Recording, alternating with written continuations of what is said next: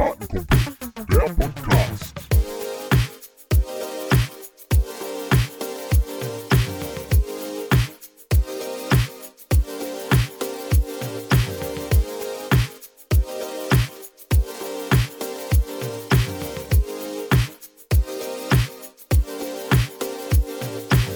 Ja, herzlich willkommen, liebe Kartenkumpel da draußen. Wir sind wieder zurück mit mittlerweile, ich glaube, schon unserer zehnten regulären Folge.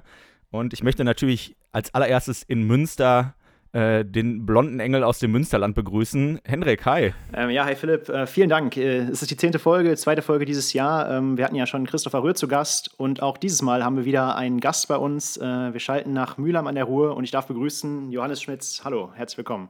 Hi, beiden. Schön, dass es klappt. Äh, ja, genau. Ähm, Danke, Johannes, dass du hier bist. Schon mal vorab. Äh, wir bedanken uns natürlich am Ende auch nochmal. Aber jetzt erstmal vielen Dank, dass du hier bist. Ähm, um dich ein bisschen besser kennenzulernen, ähm, würden wir ähm, dich einmal ganz kurz vorstellen. Das musst du nicht machen, das machen wir für dich. Du bist 32 Jahre alt, kommst vom HTC Ulnorst, hast, glaube ich, dein ganzes Leben äh, dort verbracht. Korrigiere mich, wenn ich falsch liege, aber ich glaube, du bist schon relativ lange da. Er nickt sechs Jugenddeutsche Meisterschaften als Spieler gewonnen, einmal in der Halle ähm, deutscher Meister geworden mit den ersten Herren. Ähm, Im Trainerteam mit Tilo Strajkowski betreust du die ähm, ersten Herren des HDC Uhlenhorst und bist gleichzeitig auch noch U21-Nationaltrainer.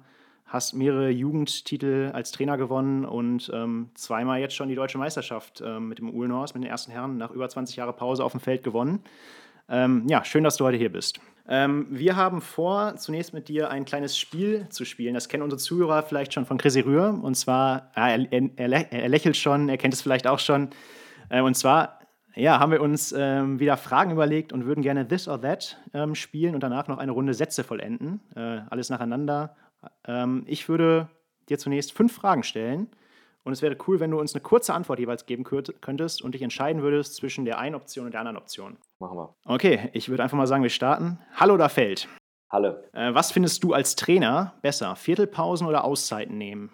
Auszeiten nehmen. Würdest du lieber EHL-Champion mit Uhlenhorst werden oder am Ende des Jahres U21-Weltmeister mit der U21? Ja, schöne Fragen. Ähm. man muss sich entscheiden, oder? Ja, man muss sich entscheiden. Beides. Ja, gut. Ähm, wer ist oder war besser? Johannes Schmitz als Trainer oder Johannes Schmitz als Spieler? Da ich noch am Anfang der Trainerkarriere bin, würde ich sagen, noch der Spieler. Und da wir wissen, dass du großer Roger, Roger Federer-Fan bist, Nadal oder Djokovic? Definitiv Nadal. Na gut, das waren die fünf Fragen, coole Antworten. Ähm, und da wir dich noch nicht ganz entlassen wollen, würde ich noch ein paar Sätze vollenden äh, spielen mit dir. Und zwar, die erste, der Satz, erste Satz ist, der Unterschied zwischen Thilo und mir ist? Ähm, die Persönlichkeit. Wir füllen ähm, beide unterschiedliche Eigenschaften aus und äh, sind gepaart demnach ein sehr gutes Team. Die Gründung einer eigenen Hockeyliga wäre super, weil man unabhängiger ist und Ziele schneller verfolgen könnte. Wenn in der Taktikbesprechung bei der U21 oder beim Uhlenhorst das Handy eines Spielers klingelt, dann kostet. Von den ersten Herren des HTC Uhlenhorst bringt folgender Spieler das größte Potenzial als Schiri mit. Ja, wahrscheinlich gar keiner, wie ich die kenne. Ähm, Malte Helwig. Ja, stark. War ja auch ehemaliger Jugendschiedsrichter. Und letzte Frage oder letzter Satz. Olympia 2028 wird Jo Schmitz vielleicht dabei sein. Ja, sehr cool. Das, jetzt hast du es auch geschafft. Ähm, wir haben dich ein bisschen besser kennengelernt mit zugegebenermaßen nicht den einfachsten Fragen, aber ich glaube, die Antworten waren sehr gut gegeben. Ähm, ja, lass uns doch mal ähm, mit unserem Podcast beginnen. Philipp, ich überlasse dir das Wort. Ja, vielen Dank. Ähm, Henrik hat das ja gerade schon ein bisschen angedeutet, äh, dass du dein Leben lang eigentlich schon beim Urnos bist. Und wir haben uns natürlich vorher ein bisschen über dich informiert, in der Lokalpresse auch und so, und haben da gelesen, äh, dass das eigentlich ungewöhnlich ist, dass du beim Ulnhaus gelandet bist, weil dein Vater, wenn ich richtig informiert bin, früher beim Raffelberg war. Wie ist denn dazu gekommen, dass du dann zum Ulnhaus gerade die paar Kilometer weitergekommen bist? Er ist tatsächlich sehr gut informiert. Hut ab. Ähm, meine Geschwister haben beide am Uhlenhorst auch angefangen. Also nachdem mein Vater seine Karriere am Raffelberg begonnen und beendet hat, ähm, war, war der Weg äh, zum Uhlenhaus wahrscheinlich auch der kürzere, ähm, vielleicht auch notgedrungen durch die Jugendarbeit. Meine Geschwister haben relativ schnell aufgehört mit Hockey und haben andere Sportarten verfolgt. ich äh, bin dort geblieben und äh, demnach habe ich äh, oder bin ich dem Weg meiner, meiner Geschwister erstmal gefolgt. Ähm, du hast ja relativ früh mit dem Hockeysport dann aufgehört. Hattest du damals schon am Anfang der Karriere damit gerechnet, dass du mal Trainer wirst oder kam das erst relativ spät? Ähm, ich habe schon damit gerechnet, weil ich immer parallel schon zu meiner aktiven Zeit äh, mit und unter ähm, Hardy, also Arndt Herzbruch, äh, die Jugendmannschaften am Buhlenhaus betreut habe. Und es war doch für mich relativ frühzeitig zu erkennen, dass ich da ähm, viel Freude dran habe, dass das einigermaßen auch gut funktioniert mit den Mannschaften ähm, und ich da einen kleinen Teil äh, dabei dazu äh, tun kann oder konnte auch äh, mit den Mannschaften erfolgreich zu sein. Ähm, demnach war das äh, für mich ein Wunsch, auf jeden Fall weiterzumachen, dass es dann wirklich als, als der Hauptjob äh, dann später wurde, wusste ich am Anfang noch nicht, aber es ist keine Überraschung gewesen. Welche, welche Station hast du denn als Trainer da ähm, durchlaufen? Also du hast jetzt Jugendarbeit angesprochen, jetzt bist du im, im Trainerteam bei den ersten Herren und äh, bei der U21 tätig. Hast du da jetzt von quasi Knaben, Mädchen D bis MJA alles mittrainiert irgendwie oder bist du, hast du, bist du da später eingestiegen und hast mit äh, Arndt Herzbruch dann irgendwo bei Knaben A oder so erst angefangen? Ähm, tatsächlich eigentlich die komplette äh, Bandbreite durchlaufen. Ich habe äh, früh die D-Knaben trainiert, das war der Jahrgang um Niklas Bosserhoff. Ähm, die habe ich längere Zeit ähm, ja, mit, mit ähm, verfolgen können und trainieren dürfen. Habe darüber hinaus andere Mannschaften kennenlernen dürfen, habe ältere Mannschaften trainieren können ähm, und dann relativ schnell mit Hardy an der Seite ähm, ja doch viele Jugendmannschaften trainiert. Von Segnam weiter, wie gesagt, diese Mannschaft, aber diese Konstellation habe ich lange, lange verfolgt, ähm, aber habe dann immer geswitcht auch und mehrere Mannschaften ähm, trainieren dürfen. Und dann war es von D-Knaben tatsächlich, glaube ich, die, die komplette jungen Abteilung. Ich habe die zweiten Damen für zwei Jahre am Uhlenhaus auch trainieren dürfen. Das war eine ähm, gute Erfahrung und ähm, bin dann schließlich äh, zu den ersten Herren gekommen, ja. Was hat dir denn, was hat dir denn mehr Spaß gemacht, D-Knaben zu trainieren oder dann MJA zu trainieren? Jetzt, wenn ich das beantworten würde, wäre es relativ schnell klar, dass es die, auf die A-Jugend äh, fallen würde. Es hat damals trotzdem, und das würde jetzt immer noch der Fall sein, viel Freude äh, bereitet, den kleinen, kleinen Jungs äh, so die ersten Hockey-Schritte beizubringen. Das war, war ähm, sehr, sehr schön. Ähm, das würde ich auch nicht bestreiten, das wieder zu tun. Allerdings ist jetzt der Fokus klar auf den Älteren. Ähm, und demnach eher auf deine Frage zurück, die A-Jugend. Du hast ja dann, wie ich gerade schon gesagt habe, relativ früh, was heißt früh, ich glaube im Alter von 27, korrigiere mich. Sehr gut. Mit, ja. mit 27 aufgehört, Hockey zu spielen. Wie sehr bereust du es, dass du dann damals nach fast 20 Jahren nicht im, im Spielerteam dabei warst, ähm, als ihr deutscher Meister geworden seid? Und was war der Grund, dass du damals so früh aufgehört hast? Ähm, Frage 1. Ähm, natürlich habe ich darüber nachgedacht, was ist jetzt, wenn, wenn du auf dem Platz stehst, nicht neben dem Platz, sondern äh, die Nationalhymne kommt, du hast mit deiner Mannschaft, mit der du so viele Jahre äh, zusammengespielt hast, ähm, und begleitet hast, ähm, stehst du jetzt nur vielleicht am Rand. Ähm, wie wäre es eigentlich, wenn du auf dem Platz jetzt das Ding geholt hättest nach so langer Zeit für den Uhlenhorst? Das hat mich gar nicht tangiert, um ehrlich zu sein. Es war für mich ähm, eine Riesenwertschätzung, dabei sein zu dürfen, diese Mannschaft zu unterstützen und zu begleiten. Ähm, da war ja noch Omar Schlingemann ähm, der Cheftrainer und äh, durfte von ihm da viel, viel mitnehmen und konnte da meinen Teil auch sicherlich dazu bringen. Ähm, demnach habe ich da gar nicht großartig nachgedacht. Ich hatte die Frage tatsächlich auch mal für mich äh, im Nachhinein gestellt, aber ohne zu werten war es für mich gar kein Thema. Ähm, das, das, war, das war kein großes Ding für mich. Ähm, Frage 2, sag nochmal schnell. Warum du damals überhaupt in einem relativ frühen Alter schon den Schläger an den Nagel gehangen hast. Ja, die Prioritäten haben sich damals bei mir so ein bisschen verschoben. Also du hast es schon, oder ihr habt es schon frühzeitig in, dem, in der Runde gerade angesprochen. Ich habe mit drei Jahren angefangen ähm, und zehn Jahre Bundesliga gespielt. Ähm, durfte als 17-Jähriger dann auch schon sofort in die Bundesligamannschaft ähm, oder bei der Bundesligamannschaft mitspielen. Das hat dann tatsächlich irgendwie zu dem Zeitpunkt gereicht und das hat sich die letzten ein, zwei Jahre auch schon so ein bisschen angedeutet. Ich habe viel mehr auch als Trainer gemacht. Für mich war es dann auch was Besonderes, eben als äh, Jugendtrainer auch bei den deutschen Meisterschaften aktiv zu sein und dann das ständige Reisen, der ständige Bundesliga-Alltag, hier Hamburg, da Berlin, da nochmal in den Süden, Vorbereitung, das war toll, das will ich auch nicht missen und das würde ich wahrscheinlich auch gerne nochmal machen, wenn ich es denn könnte und die Zeit zurückspulen spulen würde. Ähm, aber zu dem Zeitpunkt hat es sich genau richtig angefühlt und ähm, ich bereue es tatsächlich ähm, gar nicht. Ähm, ja, ähm, ich glaube, thematisch würden wir auch so ein bisschen mehr auf die Nationaltrainerkarriere übergehen und ähm, wir sind ja in einem ganz besonderen Jahr. Einerseits äh, gibt es einen Impfstoff, das ist natürlich die gute Nachricht. Andererseits ist Hockey auch schon wieder zurück. Die Hofclass ähm, hat wieder gespielt. Erstes Wochenende, direkt ein Topspiel mit Kampung gegen Blumendahl. Ähm, kannst du uns schon verraten, U21 WM findet sie statt? Wo wird sie stattfinden? Ähm, ich kann dir auf jeden Fall sagen, dass wir voll planen, dass sie oder als ob sie stattfindet. Ich glaube, das ist auch der einzige richtige Weg, den wir gerade einschlagen können. Es ist der heutigen Zeit ja so viel ungewiss und wir können so wenig planen, ähm, dass wir gar nicht hundertprozentig äh, sagen können, okay, die findet auf jeden Fall statt oder nein, sie findet gar nicht statt. Ich glaube, das gleiche gilt für Kais und den A-Kader gerade auch.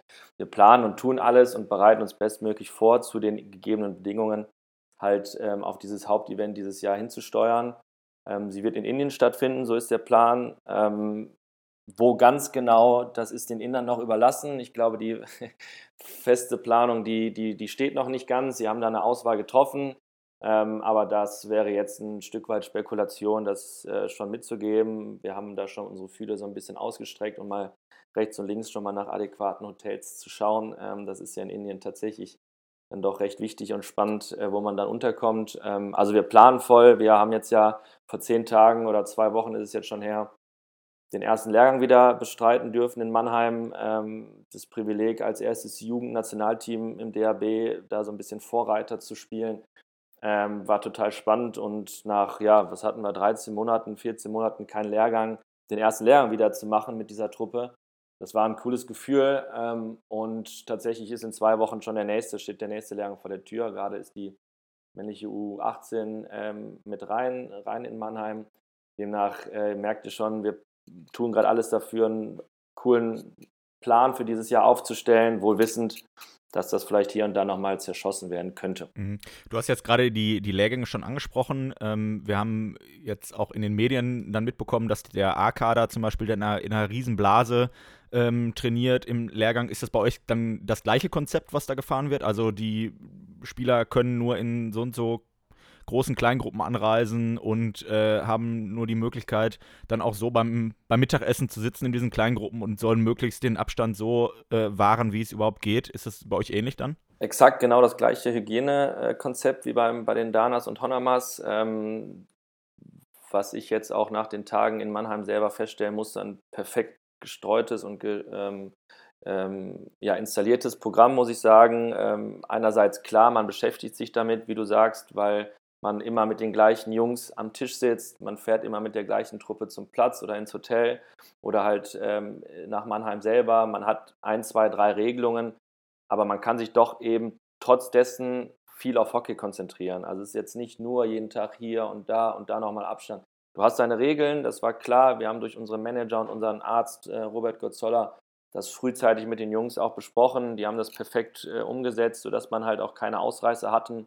Ähm, das hat alles wunderbar funktioniert und äh, demnach bin ich da auch sehr optimistisch, dass es halt eben genauso weitergeht. Und ähm, die Honamas haben es jetzt schon viele Lehrgänge gemacht. Ähm, wir sind jetzt gerade dabei. Spannend wird es halt sein, wenn wir dann richtig gegen, gegen andere Länder spielen können und offizielle Länderspiele streiten können. Das ist sicherlich nochmal äh, spannend, äh, mit den anderen Ländern äh, zu kooperieren. Aber auch das, glaube ich, ähm, könnten wir gut hinkriegen anhand dieses Konzeptes. Kannst du uns jetzt schon etwas über das Leistungsniveau sa sagen, was du da mitbekommen hast bei deinen Jungs? Und erwartest du irgendwelche großen Nachteile dadurch, dass Holland jetzt schon wieder spielen kann, deine Jungs aber überhaupt nicht im Vereinstraining sind? Und jetzt mit Blick auf die U21 WM vielleicht Nachteile dadurch? Hm, ich will erstmal sagen, jein. Also erstmal zurück das war natürlich zu erkennen und das kann ein Stück weit aktuell noch, vielleicht nicht mehr im halben Jahr, aber aktuell noch ähm, zum Nachteil führen, weil wir halt lange keinen Zweikampf oder keine Wettkämpfe hatten. Das merkst du einfach, das merkst du bei den Jungs, die Frische in der Birne, das Umsetzen auf dem Platz, ähm, das Spieltempo so hoch zu fahren, dass du sagst, okay, das ist so, wie wir es kennen, wie in der Bundesliga-Zeit oder in der normalen Lehrgangszeit. Das hast du halt gerade nicht. Ähm, was erstaunlich gut war, war die technische Komponente. Da waren sehr wenig Ausreißer nach unten. Also da hat man schon gesehen, dass durch unser dezentralen Stützpunkte sehr viel und sehr gut gearbeitet wurden an, an der Base. Ähm, das, war, das war prima. Aber es fehlt halt genau dieses Spieltempo. Ähm, das kriegst du von Lehrgang zu Lehrgang sicherlich hin, aber das wird dann erst wirklich so wieder aufgefahren werden können, wenn die Bundesliga wieder startet. Wenn wir regelmäßig Spiele machen können, ähm, wenn die Jungs wieder in ihren äh, Trainingsspielen oder halt Punktspielen sind. Das ist einfach für uns Deutschen mit der guten und starken Liga, die wir haben, ein Privileg gegenüber halt anderen Ländern, wie beispielsweise Australien oder ähm, weiß ich nicht, die Argentinier, die jetzt vielleicht nicht diese starken Ligen haben. Ähm, da müssen wir ganz schnell hinkommen, dass wir in, in Deutschland wieder bestmöglich zu der Zeit ähm, und natürlich kontrolliert diese Liga starten können. Ähm, demnach, wenn wir jetzt ein Länderspiel machen würden, könnte man sagen, okay, die Holländer sind vielleicht ein Hubs vor. Aber um ehrlich zu sein, die haben jetzt gerade auch erst ein Spiel gemacht und die haben jetzt auch lange keine Wettkämpfe richtig gehabt. Also demnach würde ich sagen, das ist noch überschaubar. Wenn der Step jetzt größer wird, dass die eine Liga, die eine Nation jetzt einfach schon Wochen für Wochen oder Monate für Monate wirklich äh, am, im Punktspiel sind und wir halt eben in Deutschland noch nicht, dann würde ich definitiv die Frage mit Ja beantworten, aber so weit sind wir. Okay. Ähm, wir hatten jetzt schon so ein bisschen über das Leistungsniveau gesprochen und unsere Zuhörerinnen und Zuhörer äh, sind da auch sehr interessiert, besonders am, wenn du uns da was darüber verraten kannst, äh, über den Nominierungsprozess äh, für äh, so eine WM zum Beispiel. Also wie wird grundsätzlich entschieden, wer äh, nominiert wird für eine WM. Also ihr habt ja einen unglaublich großen Pool an, an Spielern in Deutschland. Ähm, wer wird überhaupt zu einem Lehrgang eingeladen? Wie wird dann entschieden, äh, wer mitfährt zur nächsten WM? Also kannst du da so ein bisschen so einen kleinen Einblick geben? Also es ist ja jetzt nicht alles super öffentlich und kann es ja auch nicht sein, ist ganz klar, aber so, ein, so einen kleinen Einblick mal. Ja, ich kann es ich kann's versuchen. Ähm, das Gute ist, bei mir in der U21 wir kennen alle Jungs. Also wir im Trainerteam kennen alle Jungs. Es ist jetzt, wäre eine Riesenüberraschung, wenn jetzt einer durch die Bundesliga-Runde ähm, so auffallen würde, wo wir sagen müssten, boah, wer ist das eigentlich? Den kennen wir noch gar nicht. Das passiert tatsächlich immer mal wieder, aber eigentlich so gut wie selten. Das heißt, alle Jungs, die bei mir jetzt gerade sind und in der, ich würde jetzt mal sagen, 30, 35-köpfigen ähm, Runde mitspielen und um die Plätze kämpfen, kennen wir schon alle. Die sind seit der U16 oder sogar schon viel früher in den Landesverbänden bekannt. Dadurch ähm, weiß man schon und kann man wunderbar die Entwicklung der einzelnen Jungs miterleben. Ähm, ich habe den Vorteil, natürlich in der Bundesliga auch immer sehr viel schon gesehen zu haben, dass ich natürlich auch auf die Jungs ähm, treffe, beziehungsweise wenn ich äh, Analysen mache, sehe ich natürlich auch ähm, ganz gut, äh, wie die Jungs sich dort machen in, der, in, dem, in ihrem Verein. Aber demnach, äh, ja, grundsätzlich kennt man jeden. So, und ähm, jetzt nach der langen Pause, das spielt jetzt gerade so ein bisschen auch eine Rolle, ist es schon so, dass ich die, die, die Gruppe nochmal groß aufgemacht habe. Es wäre jetzt vermessen zu sagen, ich gehe jetzt nach der Corona-Pause gezielt auf 20, 24 Jungs und die anderen fallen raus, weil dafür ist dieses Jahr, was jetzt letztes Jahr einfach äh, hinter uns liegt, zu wenig passiert, dass ich da fairerweise urteilen könnte.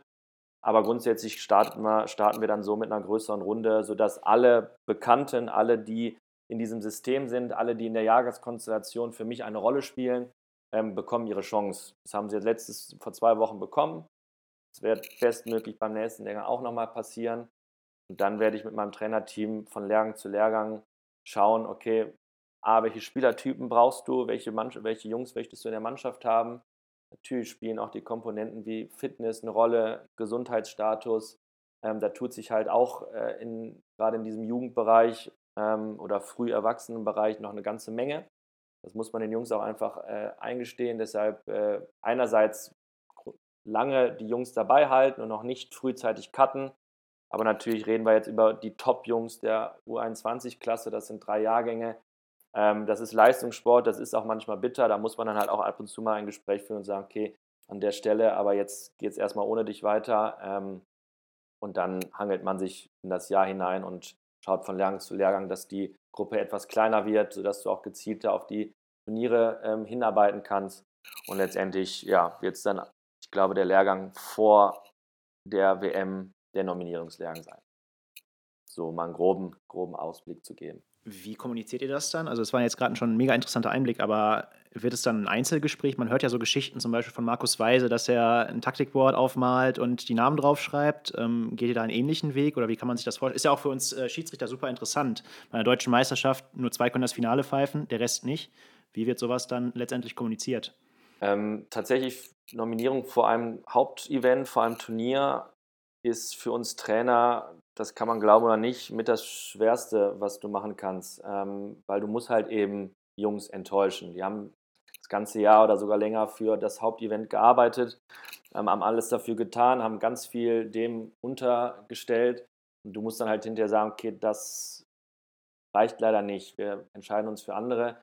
Und die Variante, wie man das macht, ist unterschiedlich äh, gehandhabt. Ähm, es gibt Trainerkollegen, wie du es genau richtig anhand von Markus ähm, äh, Beispiel äh, machen, die, die einfach die Namen an, an eine Tafel werfen. So, hier Jungs, ihr fahrt nach, ich sage jetzt mal Tokio oder mit mir nach, nach Indien. Ähm, für die anderen halt nicht. Ähm, ich bin eigentlich der Meinung, dass die Jungs in dem Moment, wenn du nicht auf dieser Tafel bist, gar nicht das Bedürfnis haben zu quatschen. Ich weiß nicht, wie es euch dann geht, wenn ihr dann hört, okay, scheiße, ich wollte unbedingt das Finale jetzt pfeifen, aber ich bin jetzt nur Spiel um Platz 5 oder Spiel um Platz 3 oder was auch immer. Ähm, habt ihr dann direkt Bock auch zu hören, hm, warum ist das jetzt so? Oder willst du es eigentlich für dich sacken lassen? Und ähm, was auf jeden Fall immer Bestand hat, ist dieses Gespräch, also das Angebot für die Spieler, die halt eben nicht dabei sind, ey Jungs, ihr könnt, wenn ihr Lust habt, jederzeit mit mir sprechen, ja, wenn ihr keinen Bock auf mich habt, weil ich halt der in dem Fall Bösewicht bin, der euch halt nicht mitnimmt zum, zur WM, dann sprich gerne mit meinen Co-Trainern, ähm, hol dir da Infos ab, aber lass es erstmal sacken, ähm, komm aber gerne auf uns zu. Also die Jungs sollten schon wissen, dass, dass man da äh, zu jeder Zeit nochmal drauf zurückkommen kann. Aber wie gesagt, die meisten aller deren ähm, haben in dem Moment gar keine Lust, weil die Enttäuschung da überwiegt. Und ähm, Varianten gibt es da mehrere. Das kann man an der Stelle sagen. Ähm, wie ich das mache, das muss ich dann mal in ein paar Monaten schauen. Genau. ich finde das ganz, einen ganz spannenden Vergleich, den du gerade gezogen hast, zwischen, ähm, ja, ich äh, werfe die Namen einfach an die Taktiktafel und ähm, die, die Jungs haben vielleicht gar keinen Bock dann zu sprechen.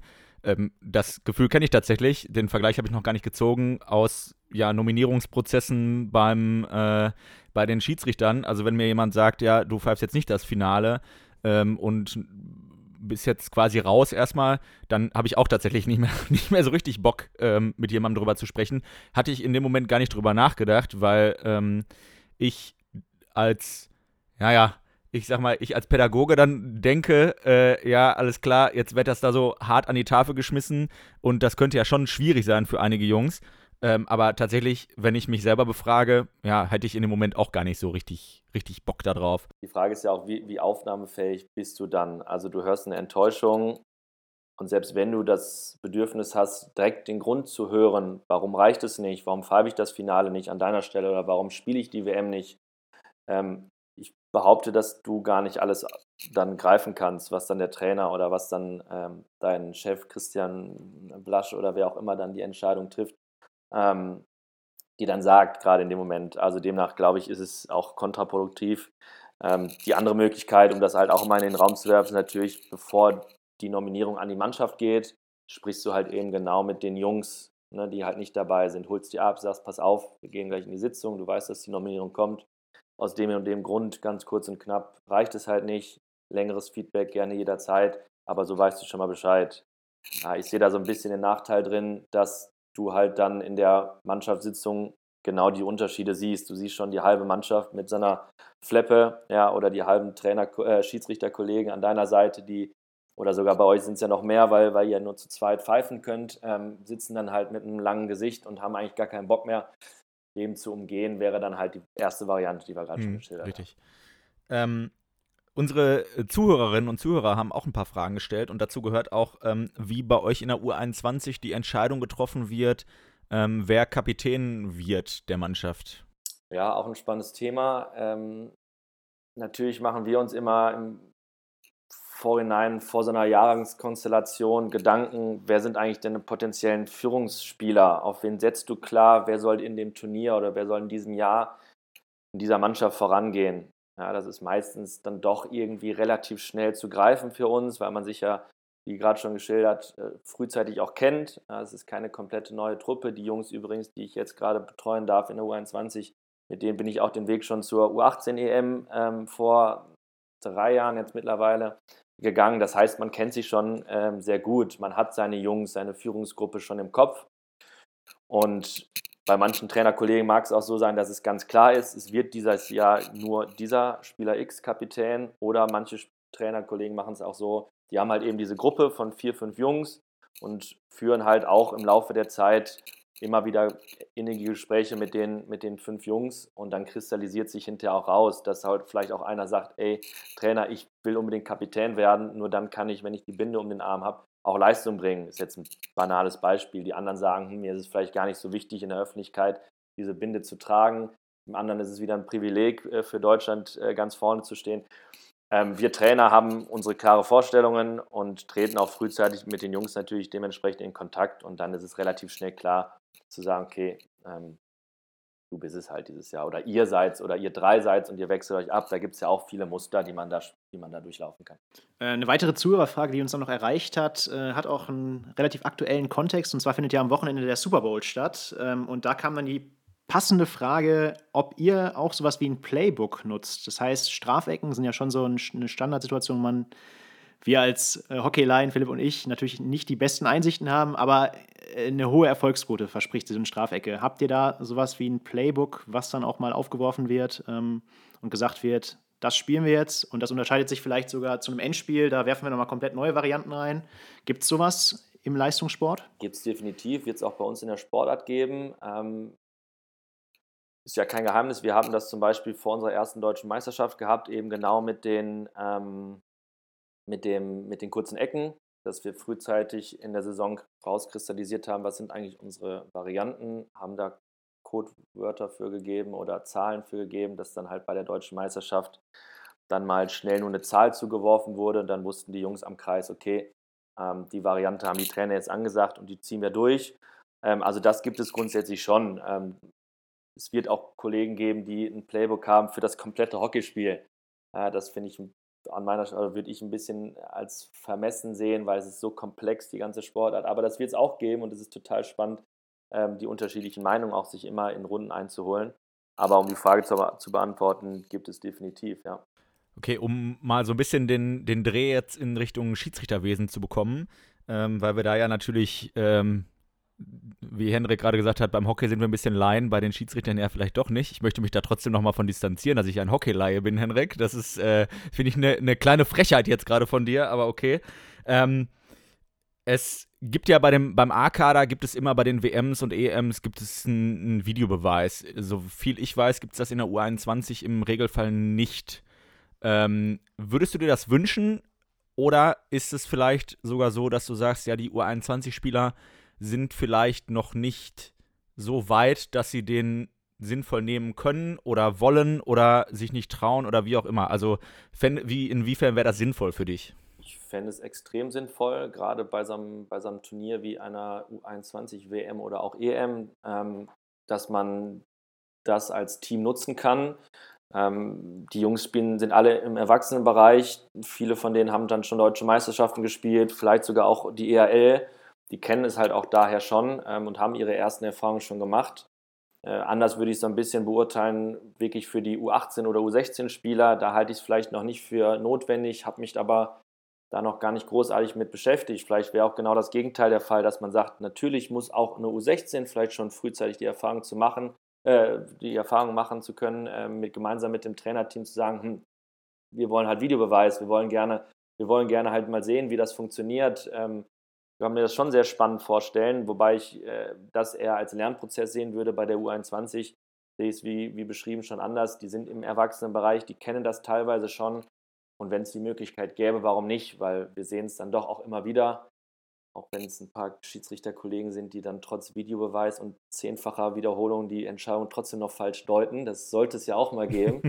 ähm, es ist doch im Normalfall doch äh, fairer und die Entscheidungen werden ähm, klarer beurteilt äh, werden. Und in, in, wichtigen Situationen, äh, Olympischen Spielen, deutschen Halbfinals, Finals oder halt Junioren-Weltmeisterschaften, wäre es an der Stelle, wie gesagt, wenn die Möglichkeit bestünde, ähm, auf jeden Fall fair. Mhm. Ich glaube auch, dass grundsätzlich die Möglichkeit ja auch besteht, weil so eine U21-WM äh, wird ja auch in, im relativ großen Stil, gerade wenn sowas in Indien stattfindet, gestreamt und im Fernsehen gezeigt und so weiter.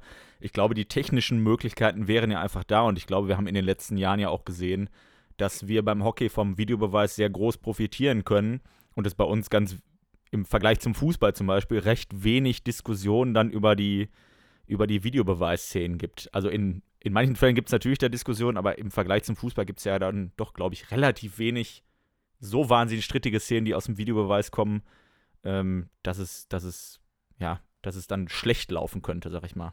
Man kann es ja auch mal umdrehen. Ähm, an eure Stelle gedacht, für die Schiedsrichter. Jetzt haben wir über die Jungs gesprochen, für die es entweder normal ist, weil sie schon in der UN20 äh, schon im Herrenbereich sind aber auch ihr, Frage an euch, habt ihr schon mal ein Länderspiel gehabt oder ein Spiel oder die Möglichkeit gehabt, mit Videoarbeit zu arbeiten? Ich weiß nicht, ich glaube erstmal nein, wenn ich euch kopfschüttelnd deuten kann. Dann wäre es ja für euch irgendwann ja genauso spannend, auch die Erfahrung zu machen, in Kontakt zu treten, im hitzigen, weiß ich nicht, fünf Minuten Verschluss, mal zu sagen, ich nehme den Videobeweis selber oder der Spieler X aus Australien blafft mich gerade an und will da irgendwie mir irgendwas erzählen dann ist es ja für euch junge, junge, talentierte Schiedsrichter ja genauso wertvoll, das auch mal kennenzulernen. Demnach würde ich, würde ich das äh, je früher, desto besser für, für wichtig erachten. Genau, ich glaube ja auch, dass die, die Schiedsrichter, die bei der U21 sind, ja auch auf dem Sprung sind dazu, vielleicht größere Turniere dann im A-Kader oder für die A-Kader äh, zu pfeifen. Wahrscheinlich, den Aspekt habe ich auch noch nicht berücksichtigt, wahrscheinlich wäre es auch für die eine gute Übung. Ähm, und ja, wenn man mal mit Schiedsrichtern darüber spricht, die die Erfahrung schon gemacht haben, einen Videobeweis im Rücken zu haben, ähm, bringt das, glaube ich, für viele Schiedsrichter, die die Möglichkeit haben, auch eine gewisse Sicherheit und die Möglichkeit, ähm, ja, sich auch, naja, zurückzulehnen ist das falsche Wort, weil das ähm, ja zu negativ konnotiert ist, aber sich, glaube ich, ein bisschen sicherer zu fühlen in strittigen Situationen einfach. Und ich glaube, das ist, ich glaube, das ist sehr, sehr relevant. Ähm, Henrik, du wolltest gerade die nächste Frage stellen. Ich habe dich ein bisschen unterbrochen. Du darfst jetzt gerne. Äh, gar kein Problem. Da wir jetzt schon so schön ins Schiri-Thema eingetaucht sind, ähm, erinnere ich mich an den letzten Podcast bzw. die letzte Folge mit Chrissy Rühr zurück. Und den haben wir gefragt, ob er sich denn vor einem Spiel mit den Schiedsrichtern beschäftigt. Jetzt ist natürlich eine andere Perspektive mit dir, Jo, als Trainer. Ähm, wie siehst du das von einem wichtigen Spiel? Ist es da für dich relevant, wer pfeift? Informiert man sich da mal? Hat das irgendeinen Einfluss auf die Spielplanung? Ähm, ich informiere mich auf jeden Fall. Ich will schon immer wissen, wer das Spiel am Wochenende leitet. Ähm, grundsätzlich behaupte ich, dass ich mittlerweile jeden Schiedsrichter, der gerade in der Bundesliga pfeift, auch äh, schon kenne. Demnach ist es schon wichtig, weil eine gewisse Einstellung zu der Person, die dann halt am, an der Pfeife ist, äh, hat man ja schon. Und eine Umstellung vielleicht auch zu garantieren, okay, mit dem kann man ein bisschen mehr reden, mit dem kannst du, solltest vielleicht mal etwas leise sein. Ähm, da gibt es einfach Unterschiede bei euch Schiedsrichtern ähm, und demnach ist es schon wichtig, äh, sich einfach mal zumindest vorab mal zu informieren. Ich glaube, für Schiedsrichter, ich weiß nicht, was der Kollege äh, Chrissy äh, da geantwortet hat als Spieler, das äh, fände ich noch spannend, aber halte ich es jetzt nicht unbedingt für wichtig. Aber auch für die Spieler, klar, ähm, du kriegst es ja auch relativ schnell mit. Ist das jetzt ein Schiedsrichter, der nicht lange fackelt? den Mund aufmachst, sofort die, die Karten zeigst oder sind es Schiedsrichter, die, mit, die sich auch mal freuen, so ein bisschen in, in, in Austausch zu kommen, auch wenn es natürlich auf dem Spielfeld ab und zu mal ein bisschen hitziger äh, geht. Aber beeinflussen sollte es und tut es eigentlich nicht ähm, in der Regel. Ähm, ich halte die Info für wichtig, weil du einfach mittlerweile weißt, mit wem kannst du was machen und was vielleicht nicht. Ähm, aber beeinflussen eher nicht. Das ist tatsächlich auch eine ähnliche Antwort, äh, die der Kollege Röhr auch gegeben hat. Ähm, also, dass, dass man sich das vorher mal anschaut, vielleicht, äh, vielleicht für sich persönlich der Schlüssel draus zieht, aber jetzt gar nicht die, dass es gar nicht die Spielplanung so sehr ähm, beeinflusst. Wo ich dann sagen muss, als Schiedsrichter ist es manchmal ein bisschen anders. Also, dass, wenn ich sehe, der und der Trainer steht da an der Seite und ich kenne den, dann beeinflusst das in manchen Fällen vielleicht schon die Spielplanung ein Stück weit. Also, dass ich weiß, alles klar, das ist jemand, der sehr, sehr viel mit mir redet. Dann mache ich vielleicht vorher mit meinem Kollegen den Matchplan. Ähm, alles klar, ich lasse jetzt so und so viel durchgehen oder ich lasse jetzt nichts mehr durchgehen oder ähm, alles klar, wir sind darauf eingestellt, dass der viel mit uns reden wird und das ist für uns in Ordnung oder so. Also das, ähm, ich muss sagen, deshalb stellen wir die Frage auch ganz gerne, weil äh, für uns als Schiedsrichter das, glaube ich, schon ein Faktor ist, wer da an der Seite steht. Ähm, dass man zumindest darauf eingestellt ist, wie du ja auch schon sagst, ne, dass man darauf eingestellt ist, was da so kommt. Ähm, und dass man ja vielleicht seinen Kollegen, der denjenigen vielleicht nicht so gut kennt, auch darauf vorbereitet, was da kommen könnte. Ähm, und da sind wir auch direkt bei der, bei der nächsten Frage, die in diese Richtung geht. Ähm, was ist dir persönlich auf internationalem, auf nationalem Niveau überhaupt an Schiedsrichtern so sehr wichtig? Also was sollte ein Schiedsrichter mitbringen, um ein guter Schiedsrichter zu sein? Komme ich gerne drauf zu sprechen. Vielleicht noch ganz kurz ergänzen. Sorry, wenn ich nochmal zu. Ja, sorry, ich hatte dich äh, ähm, unterbrochen. Du, nee, alles gut, alles gut. Du sagst es ja richtig. Ähm, für euch ist es natürlich auch wichtig, wer da gerade so am Rand steht, welche Trainer ähm, gerade oder am Wochenende auf, auf einen zutreten.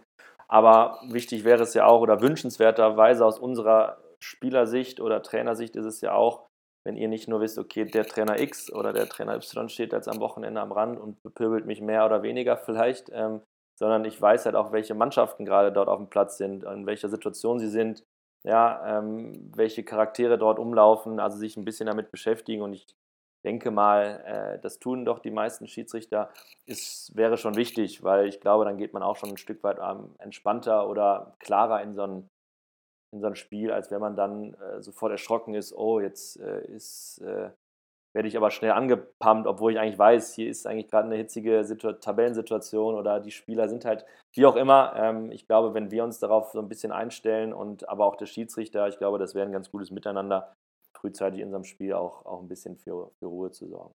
Mhm. Ja, ich kann, ich kann dazu nur sagen, also ich kann jetzt nur zu, für Henrik und mich sprechen. Ich glaube, wir beschäftigen uns sehr, äh, sehr stark vorher mit den, mit den Mannschaften und auch, also in den Ligen, in denen wir pfeifen, kennen wir die meisten Leute ja dann auch und ähm, sind dann schon auch auf die Spieler und auf die, besonders auf die Tabellensituation natürlich eingestellt. Also bei einem, als Beispiel mal bei einem Relegationsspiel geht man ja auch ganz anders an die Sache heran, ähm, wo man weiß, es geht jetzt für die um den Aufstieg oder um den Abstieg ähm, wird man auch ganz anders damit umgehen, als wenn man weiß, am dritten Spieltag äh, spielt der Erste gegen den Letzten und, ne, also das ist für uns auch eine ganz andere Situation. Und ich glaube, dass das auch wichtig ist, dass wir als Schiedsrichter da hinkommen, nicht nur zu sagen, ja, alles klar, wir fahren am Wochenende äh, 100 Kilometer in die Richtung und stehen da auf dem Platz und gucken uns das mal an und mal gucken, was da so geht, sondern dass wir auch darauf vorbereitet sind, was da so auf uns zukommt, welche Spieler da auf uns zukommen, welche Trainer da auf uns zukommen, vielleicht sogar was für Besonderheiten bei den Mannschaften auf uns zukommen. Also spielen die zum Beispiel eine Wahnsinns-Ecken-Variante, mit der wir überhaupt nicht rechnen würden und wir stehen dann voll im Weg oder sowas. Also das könnte ja theoretisch, könnte das ja auch eine, ein Faktor sein. Ich glaube, da müssen wir auch hinkommen, dass wir uns da noch mehr auf die Mannschaften und auf die Gegebenheiten einstellen können teilweise. Genau, richtig, sehr gut, ja. Genau, dann nochmal zurück zu der Frage, gerade jetzt haben wir noch ein bisschen weiter darüber gesprochen, sehr, sehr, sehr, sehr spannend ähm, was dir an einem guten Schiedsrichter wichtig ist. Also was sollte der mitbringen, um ein guter Schiedsrichter zu sein? Blöde Antwort, schnelle Antwort, direkt äh, die richtigen Entscheidungen zu treffen. Ähm, aber Spaß beiseite. Ähm, ich ich finde es halt wichtig, wenn du ähm, Charakter hast äh, an der Pfeife, der auch zulässt, äh, sich A, Fehler selber einzugestehen, als auch äh, das so zu kommunizieren mit den Spielern oder seine Ausstrahlung in die Richtung hindeutet, zu sagen, ey, ja, ich habe es jetzt gerade nicht gesehen, sorry, oder ich habe so gesehen und äh, ja, so ist es jetzt halt. Ähm, es gibt doch so viele Situationen, wo ähm, Schiedsrichter gar nicht sprechen, weil sie wissen eigentlich, boah, ich habe den Fehler gerade gemacht und besser sage ich gar nichts. Das ist auch eine Variante. Ich, ich sage mal, Gott sei Dank da bin ich noch nicht in dieser Situation gewesen als Schiri. Aber zumindest den Spielern zu signalisieren, ich stehe nicht über dir, sondern ich stehe mit dir hier auf dem Platz und wir wollen eigentlich zusehen, dass das Spiel bestmöglich ohne uns irgendwie stattfindet. Ähm, ohne uns, ihr wisst, was ich meine, also ohne große Aufreger. Ähm, dass du halt die lockere, ruhige Ausstrahlung hast. Jetzt kenne ich den Blaschko schon relativ gut, weil er auch ähm, bei mir im Verein ist und ich äh, durfte natürlich uns noch nie pfeifen, aber schon relativ viele Spiele mit ihm gesehen habe. Er ist halt deshalb so erfolgreich, weil er halt eben genau diese Ausstrahlung hat. Ähm, ich bin jetzt mal böse, er macht sicherlich auch Fehler und er macht vielleicht auch, hat auch schon mal entscheidendere Fehler gemacht. Aber bei ihm ist es, das sehe ich immer wieder ganz oft so, dass die Spieler es, dieses, diese, diese Toleranz an den Tag legen, dies auch zu verzeihen oder okay, der hat es mir jetzt erklärt und sofort geht es weiter, anstatt man muss sich jetzt als Spieler oder Trainer erstmal da reinsteigern, weil der Schiedsrichter nicht antwortet oder weil er äh, arrogant irgendwo äh, eine pumpige Antwort gibt oder gar mit Karten rumschmeißt. Ähm, das macht Blaschko halt exzellent und diese Kommunikation mit Spieler bzw. Trainer und ich weiß natürlich auch, dass man sich als Schiedsrichter jetzt nicht auf alles einlassen sollte. Da bin ich auch äh, ganz klar und auch äh, natürlich weit weg von, dies zu tun. Aber diese Ausstrahlung mitzugeben, ey, ich bin mit dir gerade hier und ich will nicht irgendwie dir äh, was Böses, beziehungsweise ich will dich jetzt hier nicht irgendwie ähm, runterschmeißen oder mal das Spiel ein bisschen zu meinen Gunsten äh, leiten, das ist, das ist wichtig, weil am Ende des Tages äh, seid ihr genauso wie die Spieler auch. Ihr macht Fehler, wir machen Fehler. Das wissen wir, glaube ich, alle. Ähm, aber ich glaube, der Umgang in der Richtung ist, ist fast mitentscheidend, weil ähm, ja, die Spiele, die aus den, aus den Ufern gehen, der Grund liegt tatsächlich dann eher in dieser menschlichen Ebene als tatsächlich an dem Fehler selber.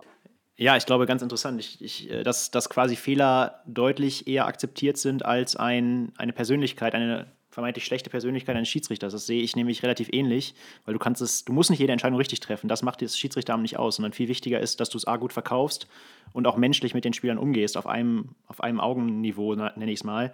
Ähm, anschließend daran würde ich dich gerne fragen: Es gibt ja dieses Bewertungssystem in der Bundesliga, dass Trainer ähm, Schiedsrichter beurteilen. Das Beobachtungswesen ist dir sicherlich auch bekannt, ist aktuell nicht wirklich gut oder flächendeckend vorhanden.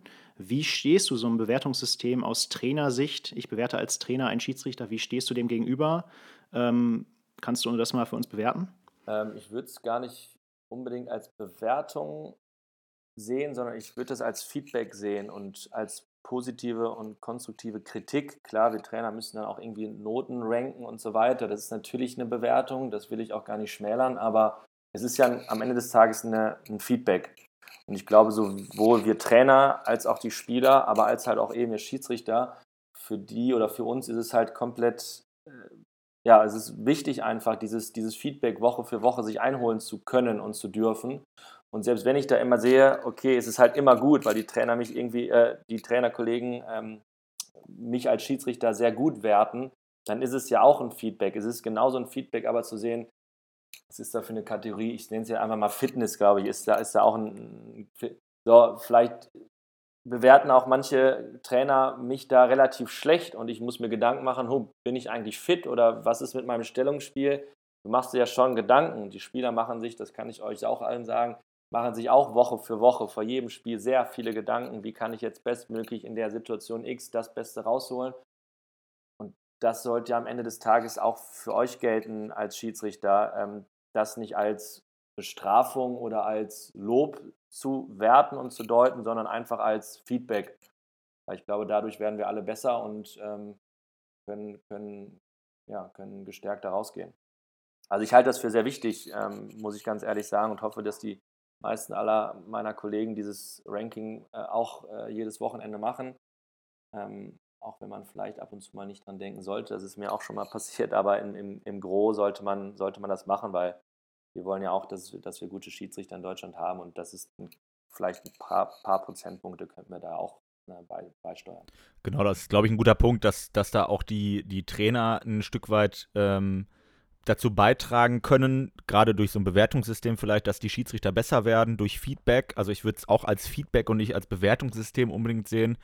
Ähm, Trainer können auch, glaube ich, immer ähm, dadurch bei der Entwicklung der Schiedsrichter beitragen, dass sie sagen, ja, ich stelle dir jetzt das Video des Spiels zur Verfügung oder sowas zum Beispiel oder ich, äh, wir quatschen noch mal fünf Minuten bei einem Kaltgetränk nach dem Spiel über das Spiel, über bestimmte Situationen. Und das halte ich auch für sehr, sehr wichtig, dass es da den Austausch gibt und dass ich, das ist auch wieder der Punkt, den du ja gerade angesprochen hast, ähm, dass man sich nicht vor Kritik verschließt als Schiedsrichter, sondern auch Natürlich während des Spiels ist es immer ein bisschen schwierig, aber auch danach dann sagen kann, ja, alles klar, da habe ich vielleicht einen Fehler gemacht, äh, da habe ich das so und so gesehen und dass man da offen und ehrlich drüber sprechen kann. Und ähm, ich glaube, das ist für die meisten Schiedsrichter und für die meisten Trainer einfach gegeben, dass man sagt, alles klar, ich bin dir jetzt nicht böse, wenn du mir jetzt ein, äh, ein Feedback gibst, womit ich jetzt ja, womit ich jetzt arbeiten muss erstmal. Also ein positives Feedback muss man ja eher dann nicht mitarbeiten, aber mit einem negativen dann vielleicht. Ähm, ich glaube, das ist sehr, sehr wichtig, dass man da auch noch mehr in den Austausch kommt. Nach dem Spiel zum Beispiel mit einem Trainer, mit einem Spieler, mit einem Betreuer oder so, mal über bestimmte Szenen reden zu können und vielleicht ein Video zur Verfügung zu haben. Und das ist also für mich immer ein Appell an alle Trainer und an alle Mannschaften. Ähm, ja, Videos zur Verfügung stellen für Schiedsrichter hilft uns enorm weiter, glaube ich. Ja, absolut. Ähm, eine weitere Zuhörerfrage hat uns noch erreicht, ähm, die vielleicht schwierig zu beurteilen ist, aber da du ja auch häufig auf Endrunden gerade in der Jugend dabei bist, ähm, kam die Frage, bemerkst du da eine Entwicklung bei Schiedsrichtern? Das kann in jegliche Tendenz gehen, es kann schlechter werden, es kann besser werden, es kann sonst was werden. Kannst du da irgendeine Entwicklung feststellen in irgendeine Richtung? Ähm, hinsichtlich die, eben dieser angesprochenen Kommunikation auf dem Platz, diese gewisse Ruhe auszustrahlen, die sehe ich tatsächlich schon. Ähm, ich seit ein, zwei Jahren, ich weiß nicht, die Zeit rennt ja, ist ja auch der Kollege Wösch ja öfters auch mal ähm, aufgetaucht bei den Endrunden und unterstützt euch da ähm, aus ja, ehemaliger Spielersicht. Das kann so ein Tool sein, um, um euch äh, oder auch anderen jungen Schiedsrichtern da so ein bisschen abzuholen. Ähm, also ich sehe schon, dass die Endrunden, die ich jetzt in letzter Zeit gesehen habe, tendenziell etwas weg von den Schiedsrichtern geht, dass die Schiedsrichter nicht immer im Mittelpunkt sind, wenn es mal hitzige Spiele sind, Natürlich gibt es sie auch, das werden wir, werden wir auch nicht, äh, nicht drum rumkommen, aber dass halt eben genau dieser Umgang ein anderer ist. Ich weiß nicht, ob ihr da auch vor den Endrunden gezielter gebrieft werdet oder ähm, da mehr Augenmerk drauf, drauf legt, weil, äh, haben wir ja gerade auch schon thematisiert, die Fehler wohl wissend ja einfach auch kommen. Aber wie gehe ich als junger Schiedsrichter in so einer Stresssituation um? Ähm, das meine ich erkannt zu haben. Ähm, in den letzten Endrunden habe ich das zumindest auch so wiedergespiegelt in meiner in meiner Bewertung oder meinem Bericht dann am Ende des, des, des Wochenendes. Ähm, das ist jetzt spontan äh, der größte Unterschied oder die größte Tendenz, nicht Unterschied, sondern Tendenz, die ich, die ich feststelle. Ähm, müsste länger drüber nachdenken, um da nochmal eine gezieltere und äh, vielleicht äh, ja doch inhaltlich stärkere Antwort geben zu können. Aber ähm, ich glaube, dass mhm. Das reicht erstmal an der Stelle. Ja, da, da, sprechen wir uns in ein paar Monaten noch mal drüber, dann kannst du dann noch ein bisschen Gedanken drüber ja, hoffen wir es, dass, dass es wieder eine Jugendendrunde gibt ja. und dass, dass ihr und wir da, da, da aktiv Genau, ja, das, das wäre wünschenswert und dass man sich danach vielleicht darüber auch nochmal austauschen kann. Ähm, wir sind ja hier hauptsächlich für die WAV-Jugendschiedsrichter äh, zuständig, beziehungsweise der Henrik ist ja dafür eigentlich zuständig. Dem äh, schiebe ich jetzt natürlich den schwarzen Peter dann zu mit der Frage ähm, an, an dich jetzt ähm, du bist auch lange im WHV als äh, Jugendtrainer unterwegs gewesen. Was ist dir da aufgefallen, was da gut oder schlecht lief bei den WHV-Jugendschiedsrichtern? Also sind die genau das, was, was wir ja gerade schon angesprochen haben, Kommunikation ist wichtig und äh, wir wollen da natürlich, dass, ähm, dass auch Fehler eingestanden werden. Also so platt drücke ich das jetzt mal aus. Ähm, Hast du das da auch schon beobachtet oder ist das da eher noch schwierig bei Jugendschiedsrichtern? Ich meine, da reden wir ja teilweise von 14, 15, 16-Jährigen. Ne? Ja, jetzt muss ich eingestehen, dass es schon wirklich länger zurückliegt, dass ich eine Jugendmannschaft äh, betreut habe, ähm, entweder die WRV-Auswahl oder ähm, eine Uhlenhorst-Mannschaft ähm, im Jugendbereich. Demnach äh, ist es tatsächlich schwer zu, zu beantworten. Also ich bin der Meinung, dass sich da nicht viel geändert hat. Ich äh, bin immer einer, der auch kritisch äh, hinterfragt, was tun so die jungen äh, aufstrebenden Schiedsrichter eigentlich auch für ihre, ich nenne es jetzt mal, technische Ausbildung. Was passiert da eigentlich? Und auch da bin ich der Meinung, dass äh, durch Dresi, ja, Blaschko, ich will jetzt keinen vergessen, ich kenne mich da auch zu wenig aus, sind jetzt einfach nur Namen, von denen ich es immer mal wieder gehört habe, doch äh, Tagungen gibt, ähm, Runden gibt mit euch, mit euch, mit den jungen Schiedsrichtern, die halt eben immer über ähm, Szenen sprechen und diskutieren. Ich nenne es jetzt auch vielleicht mal Tests zu machen, ja, vielleicht auch sogar mal richtig äh, ja, Sporttests in dem Sinne. Ähm, ich finde das schon zu erkennen, dass der, die körperliche Komponente von euch Schiedsrichtern sich so ein bisschen gewandelt hat. Das kann ich schon erkennen. Also es war schon früher immer mal so, du, da gehe ich jetzt ganz weit zurück, wo ich als Spieler auch dachte, okay, schafft er die 60 Minuten eigentlich heute oder schafft er sie nicht? Ähm, ganz böse ausgedrückt, aber äh, das ist sicherlich ein Unterschied, den man, den man schon mal erkennen kann. Also ähm, Unterschied äh, weiß ich nicht, Tendenz kann ich, kann ich schlecht beurteilen. Auf jeden Fall ähm, kann ich an der Stelle genau halt auch immer das widerspiegeln. Was tut ihr eigentlich gerade? Wir wollen ja auch trainieren vier, fünf Mal die Woche. Ähm, wir sind am Wochenende, sind in der Vorbereitung was tun eigentlich auch die, die Schiedsrichter dafür? Ne? Sind sie gewillt, auch frühzeitig von der Saison mal aktiv auch auf Vereine zuzugehen und sagen, ey, Jungs, wenn ihr irgendwie Trainingsspiele habt, ich will unbedingt dabei sein, ähm, sagt mir doch Bescheid oder ne, gibt es regelmäßige Testungen auch von euch? Also das ist einfach so eine Fragestellung, die ich, die ich äh, gerne mal einfach in die Runde werfe. Aber ähm, seht es mir nach, da bin, ich, da bin ich tatsächlich doch jetzt schon ein paar Jährchen raus, um, um da eine ähm, faire, faire Antwort geben zu können. Ja, bei dem Punkt körperliche Fitness bin ich gerade ganz froh, dass das Bild mich nicht äh, von Brust abwärts zeigt, weil im Lockdown es doch schwierig geworden ist. Nein, also so schlimm ist es dann doch nicht. Aber ich, ich Gibt ja auch die Wälder und die Laufschuhe, ne? ja, richtig, ganz genau. Nein, also das äh, sehe ich ganz genauso, dass, dass äh, wir auch als Schiedsrichter ja äh, trainieren sollten, ob das jetzt körperlich ist oder ob das jetzt ähm, ja psychisch ist, äh, da zu trainieren. Ähm, und da kann ich, glaube ich, auch wieder nur von Henrik und mir sprechen. Wir gucken uns ganz viele Szenen an, gucken uns Spiele an auf Videos, äh, trainieren auch so im, im Fitnessbereich mal dass wir, dass wir auch fit sind für so ein, äh, für so ein Spiel am Wochenende. Ähm, Henrik versteckt gerade sein Gesicht so ein bisschen irgendwie. Weiß nicht, wie ich das jetzt deuten soll. Ähm, aber ich glaube, dass, das, dass du da vollkommen recht hast, dass wir auch, ähm, da, das, da das schöne Zitat von, von äh, Christopher vor zwei Wochen, ja, auch Schiedsrichtern ist Sport und Schiedsrichter sollten auch Sportler sein. Und das sehe ich ganz genauso, dass wir da auch eine Verantwortung haben für die Jungs, die da, Jungs und Mädels natürlich, die am Wochenende da auf dem Platz stehen und in der Woche drei, vier, fünf Mal trainiert haben vielleicht. Und wenn wir uns da hinstellen und sagen, ja, ich war gerade noch bei McDonald's und habe mich noch mal kurz vollgefressen und ich habe mich diese Woche vom, von der Couch bis zum äh, Kühlschrank bewegt. Ich glaube, dann wird man dem Ganzen nicht gerecht. Das ist, glaube ich, ein ganz wichtiger Punkt. Ähm, ja, ich glaube, wir sind schon äh, relativ nah am Ende des Podcasts, haben wieder eine tolle Folge und einen tollen Gast gehabt. Aber abschließend möchte ich dir noch eine spannende Frage stellen und würde nochmal zur U21 und zu diesem besonderen Jahr zurückkommen. Ähm, was ist das Ziel? Wird Deutschland nach, ich glaube, 2013 wieder Gold holen? Und was macht dich zuversichtlich, dass wir auch langfristig als Deutschland, als A-Kader von einem guten Nachwuchs profitieren können? Mhm, nochmal eine komplexe Frage am Ende, sehr schön. Ähm, ja, spannendes Jahr einfach, ähm, muss man einfach sagen. Es passiert gerade sehr viel äh, in der Welt und äh, natürlich auch für, für den Sport. Ähm, wir müssen gucken, wie die, wo die Reise hingeht. Ähm, hatten ja anfangs äh, in unserer Runde schon das Thema Wettkampf besprochen. Das, das fließt alles da rein.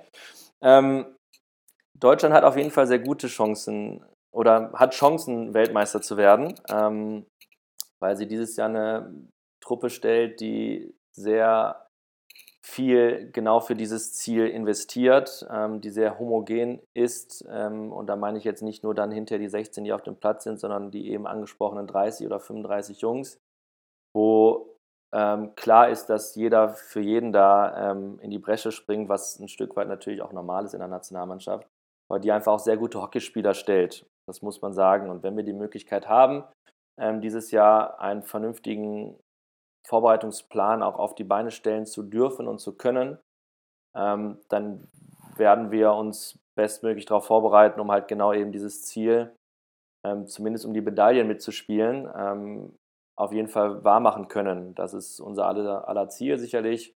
Inwieweit das realistisch ist, soll keine Ausrede sein, hängt aber trotzdem so ein bisschen auch von der, von der Entwicklung einfach ähm, in unserer Sportart, unserer Sportart ab oder auch vor allem in Deutschland. Ähm, aber ähm, ja, mich stimmt es auf jeden Fall sehr zuversichtlich, dass wir jetzt den, den, Start in diesem Jahr begonnen haben und das so früh wie es ging. Ähm, demnach bin ich da sehr optimistisch. Ja. Vielleicht noch ganz kurz zurück. Ähm, jetzt sieht man Ergebnisse zum Beispiel aus der Pro League, Belgien, Deutschland 8-1.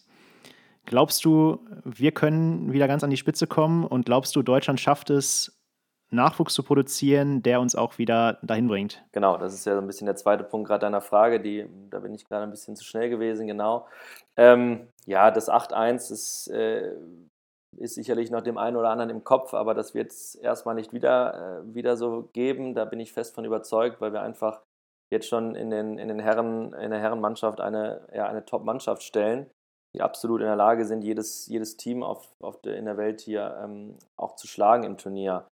Ähm, ist auch noch ein jüngeres Team und auch da spielen schon ab und zu auch mal ein paar der U21-Jungs äh, mit. Ähm, das, das wird es auch immer mal wieder geben. Ähm, demnach wird auch da die Produktion nicht eingestellt, sondern die wird genauso weitergehen. Es werden immer wieder frühzeitig Jungs ähm, bestmöglich schon anklopfen können, um frühzeitig die Erfahrung zu machen, okay, wie ist eigentlich nochmal der Unterschied zwischen eben meiner U21 und, und dem Herren-A-Kader, ähm, damit es halt schnell, schnell der Übergang auch generiert werden kann, weil klar ist auch, es hören Ende des Jahres sicherlich immer mal wieder welche auf. Ähm, das passiert jedes Jahr, nach jedem Hauptevent, nach jedem Olympiazyklus hören Jungs auf. Ähm, ich glaube, die Namen sind uns alle bekannt, die jetzt nochmal ähm, gesagt haben, ja, trotz der Verschiebung, ich hänge nochmal ein Jahr dran, ich mache nochmal, trotz Arbeit, trotz Family schon.